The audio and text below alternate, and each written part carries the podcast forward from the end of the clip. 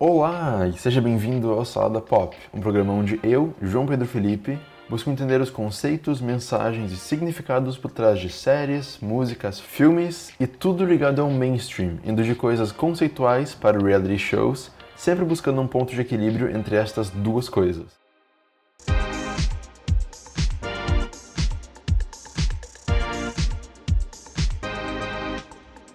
Bom, então hoje o episódio é sobre a nova temporada de Unbreakable Kimmy Schmidt, um seriado original da Netflix que gira em torno de uma mulher que passou a vida, inteira, a vida inteira não, que passou anos presa num bunker e agora finalmente está livre para conhecer e explorar o mundo. Só que assim, as três primeiras temporadas de Kimmy foram dolorosas de assistir para mim.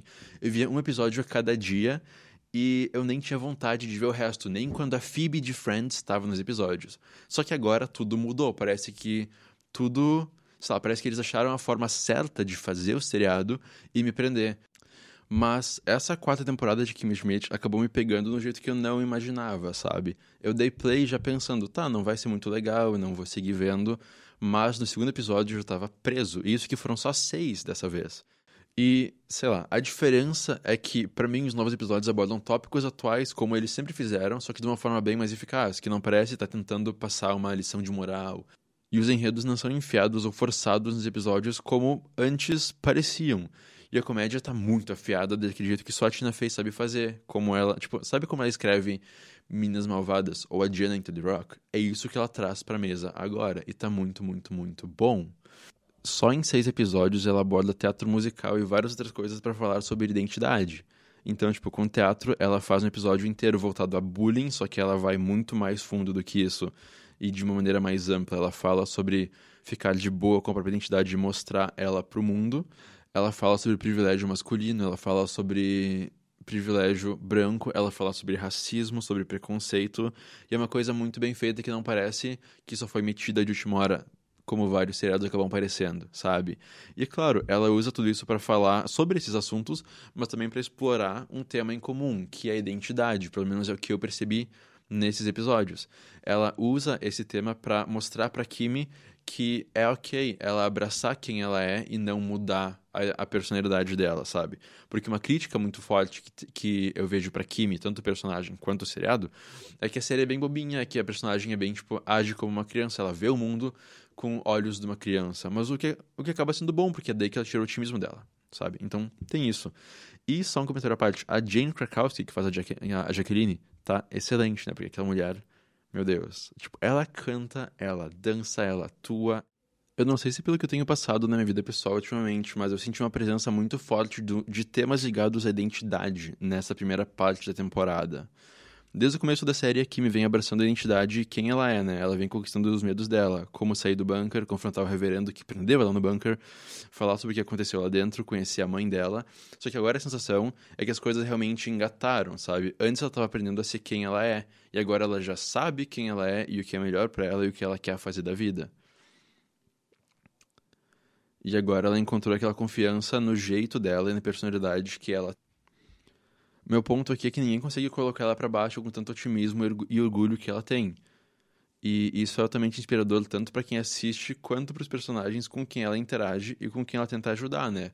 Porque ela vê que muita gente, principalmente os nerds no episódio focado em tecnologia, ela vê que esse pessoal está preso dentro de uma bolha e ela quer tipo estourar essa bolha, fazer com que o pessoal veja o resto do mundo e com que eles fiquem tranquilos também esse altruísmo que ela tem em querer ajudar os outros e ela é tão bem resolvida, bom, em alguns casos, né, que isso acaba sendo incrível, chama muito atenção e prende muito quem está assistindo.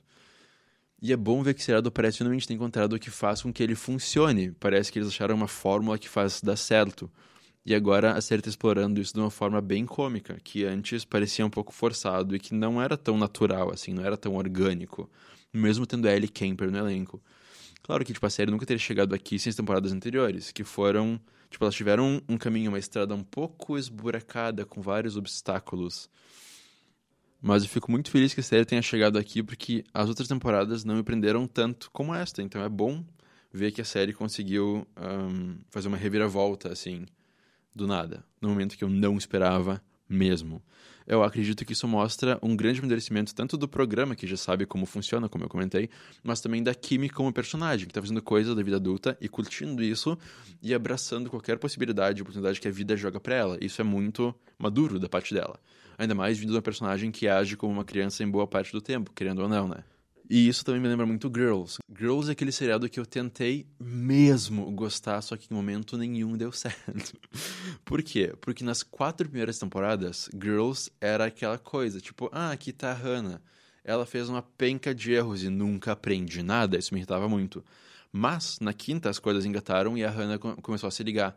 Meu, eu tô perdendo amigos por causa disso, eu tenho que mudar a forma que eu ajo no mundo e melhorar a forma que, tipo, melhorar quem eu sou é essa vibe que eu sinto em Kimi, só que bem menos dramática, até porque Kimi é só uma comédia, enquanto Girls era uma dramédia, né? Embora Kimi, claro, tenha elementos dramáticos em vários momentos da série. Eu só lamento o fato de que justo agora que o programa engatou e se encontrou uh, e tá arrasando, a série tá indo pra reta final, porque ano que vem, com o restante da quarta temporada, a série vai acabar.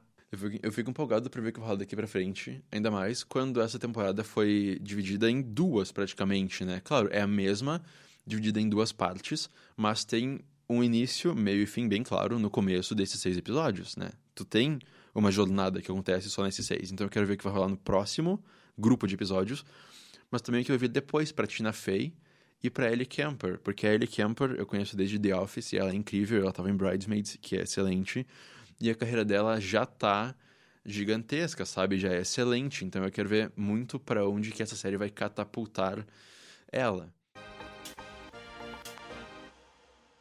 Além disso, Arrested Development também voltou na semana passada, só que assim, não fluiu. É tipo Community nessa temporada, sabe? Eu realmente tentei, mas não, não deu. Eu, eu não sei o que, que, que houve com Arrested, porque a equipe inteira tá lá, tudo segue o mesmo, só que não tá mais encaixando, não, não tá mais clicando, não é mais a mesma coisa. A série parece que tá tentando compensar pelo flop que foi a última temporada, mas não tá mais dando certo e eu tô quase pulando para fora do barco. De repente, se eles seguissem uma nova direção, tipo Community na quinta temporada, que eles reinventaram um pouco, eles mudaram a dinâmica de grupo. Ou Scrubs na nova temporada ficasse melhor, mas eu não sei. Tipo, de repente, quando a Porsche sair 100% da série, as coisas melhorem. Não por ela sair, porque ela é a personagem mais engraçada da série inteira para mim. Ela é a Lucille. Só que eu acho que nesse período de transição acaba sendo difícil tu lidar com essas coisas, né? Então, eu acho que quando a Porsche, quando a Lindsay, a personagem da Porsche, sair, de repente o pessoal pode clicar melhor, eles podem encontrar uma fórmula melhor que esteve lá sempre, mas ninguém viu. Mas eu espero que melhore, porque Arrested é uma das séries mais tudo assim que eu conheço, é uma que faz todas as coisas de uma forma excelente.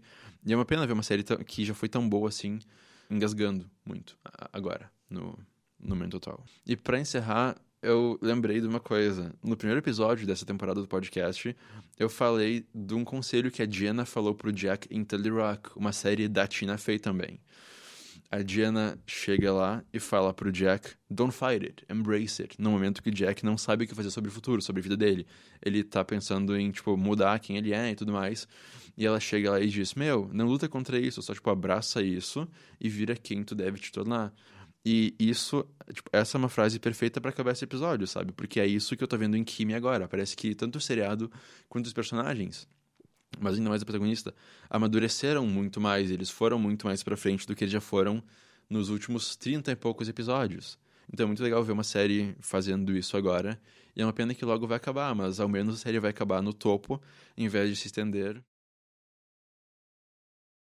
o Salada Pop é um programa produzido pela Agência Experimental de Comunicação Social da Universidade de Santa Cruz do Sul, produzido por Gabriel Steindorf e coordenado por Diego Weigelt. Músicas por Felipe Fontoura.